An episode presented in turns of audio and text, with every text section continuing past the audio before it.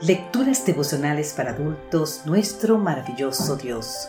Cortesía del Departamento de Comunicaciones de la Iglesia Dentista del Séptimo Día Gascue en Santo Domingo, capital de la República Dominicana. En la voz de Sarat Arias. Hoy, 23 de septiembre, usarla o perderla.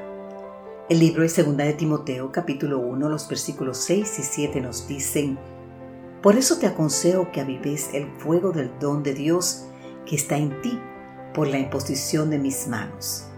Porque no nos ha dado Dios espíritu de cobardía, sino de poder, de amor y de dominio propio. ¿Qué le quiso decir el anciano apóstol a su hijo espiritual Timoteo? Quizá convenga leer esas mismas palabras en la traducción en lenguaje actual. Ahí dice, te recomiendo que no dejes de usar esa capacidad especial que Dios te da. Comprendemos con mayor facilidad el consejo de Pablo a Timoteo al dar una mirada al término griego que el apóstol usa para expresar la idea de avivar. Se trata de anasopureo, atizar, renovar la llama, reavivar.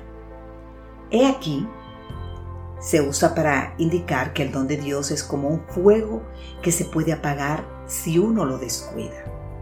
En otras palabras, para cumplir su ministerio, Timoteo no necesitaba que Dios le diera una nueva capacidad, más bien debía usar la que ya había recibido. ¿Recuerdas las fogatas que encendíamos en los paseos y campamentos juveniles? Funcionaban de la misma manera. Si solo nos conformábamos con encender la leña, al cabo de un rato el fuego se extinguía. Para que se mantuviera vivo debíamos atizarlo continuamente, añadiendo más leña, rociando alcohol o gasolina, abanicando la leña mientras ardía, etc., entre otras cosas más. De la misma manera, hemos de avivar los dones que Dios nos ha dado. ¿Y qué mejor manera de atizarlos que usándolos para el servicio de Dios y del prójimo? Al igual que Timoteo, Dios nos ha dado una obra, pero para cumplirla no hemos de esperar que se nos concedan dones que ahora no poseemos. No, en cambio usemos los dones que ya nos ha dado.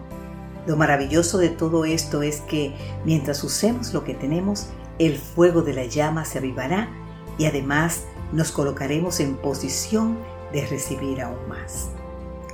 El Señor desea que usemos cada don que poseemos y si lo hacemos tendremos mayores dones para usar. Él no nos capacita de manera sobrenatural con las cualidades de que carecemos, pero mientras usamos los que tenemos, Él obrará con nosotros para aumentar y fortalecer toda facultad. Así podemos leer en el libro Palabras de Vida del Gran Maestro, en la página 288 de la autoría de, la, de Elena G. White. Te invito a leer más, página 288. Querido amigo, querida amiga, ¿ya descubriste esa capacidad especial que Dios te ha dado? ¿Qué uso le estás dando? ¿Sabes? Hoy es un buen día para glorificar al dador de toda buena dádiva, de todo don perfecto, como nos dice el libro de Santiago, capítulo 1, versículo 17. Amado Padre Celestial, hoy quiero ser un instrumento de tu maravillosa gracia. Para ello te pido no que me des nuevas capacidades, sino que me des el valor de usar las que ya tengo, Señor. Amén.